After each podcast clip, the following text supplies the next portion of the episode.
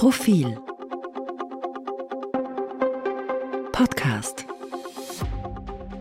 Puh, ich bin's, das Schreckgespenst Gentechnik. Die EU will den Einsatz von Gentechnik erleichtern, die heimische Politik schreit emotional auf. Über Wissenschaftsfeindlichkeit braucht man sich nicht mehr zu wundern. Österreich ist ein erstaunliches Land. Hier kann eine wissenschaftliche Erfindung einen Nobelpreis gewinnen und trotzdem als Werkzeug des Teufels verdammt werden. Die EU will den Einsatz von Gentechnik in der Landwirtschaft erleichtern. Genauer gesagt geht es um das Mutationsverfahren der Genschere. Mit diesem molekularbiologischen Verfahren können DNA-Stränge an einer vorgegebenen Stelle durchgeschnitten und gezielt verändert werden.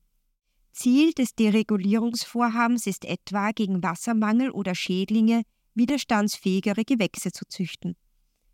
In Zeiten des Klimawandels eine wichtige Sache, wenn es um Ernährungssicherheit und Anpassung an rauere Bedingungen geht. Davon abgesehen ist die Methode freilich vielfach getestet, hat Zulassungsverfahren durchlaufen und schließlich haben, wie gesagt, ihre Erfinderinnen sogar den Nobelpreis für Chemie bekommen. Während sich die Wissenschaft über Erfolge freut, zeigt die Politik gewohnt emotionale Abwehrreflexe.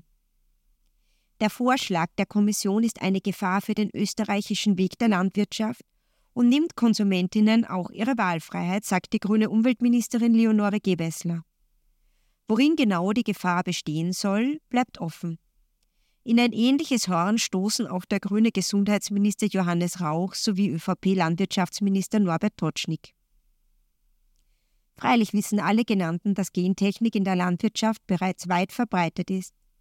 Es heißt nur nicht so, wenn es um künstlich herbeigeführte Mutationen geht, die auch auf natürliche Weise in der Natur stattfinden könnten. Auf vielfältigste Art wird versucht, Pflanzen zu züchten oder zu kreuzen. Bei der Mutagenese etwa kommen chemische Stoffe oder radioaktive Strahlen zum Einsatz. Die Genschere arbeitet schneller, präziser und kostengünstiger. Gerade in der Landwirtschaft hat der gezielte Einsatz den Vorteil, dass weniger Pestizide verwendet werden müssen. Letzteres ist eine Hauptforderung der Umweltministerin. Aber offenbar will sie weder Pestizide noch gentechnisch veränderte Sorten. Es wäre zwar schön, wenn Pflanzen in einer hochindustrialisierten Landwirtschaft nur durch Wasser und Liebe wachsen würden, aber so ist es eben nicht. Abgesehen von der Bestellung der Felder sollte sich die Spitzenpolitik auch überlegen, welchen Samen sie in der Bevölkerung sät. Österreich weist bei Eurobarometer-Umfragen katastrophale Werte auf, wenn es um Interesse, Vertrauen und Wertschätzung von Wissenschaft geht. Das hat auch und vor allem mit der Politik zu tun. Sie schürt Skepsis auf subtile Weise, indem sie dazu aufruft, nicht alles zu glauben, was man hört. Das geht rein. Weil wer sieht sich selbst nicht gern als kritischen Geist? Aber unberechtigtes Misstrauen ist etwas anderes. Zu glauben, gescheiter als Experten zu sein, ist schlicht vermessen. Man muss auch nicht alles selbst verstehen, um es für sinnvoll zu erachten. Man muss nicht jedes Detail der Wirkungsweise einer Chemotherapie kennen, um sie als probates Mittel im Kampf gegen Krebs anzuerkennen. Wir wissen, dass lange daran geforscht wurde, dass dahinter Qualitätssicherungs- und Zulassungsverfahren stehen und dass es wohl auch nur für den Moment das Beste ist, was wir haben, bis etwas Besseres gefunden wird. Im Kampf gegen Covid stellt sich die Politik auch auf diesen Standpunkt. Wie groß der Glaube an die viel zitierte Wissenschaft wirklich war, darf im Nachhinein in Frage gestellt werden. Freilich war es auch schlicht bequem, unangenehme Entscheidungen auf Experten abzuwälzen.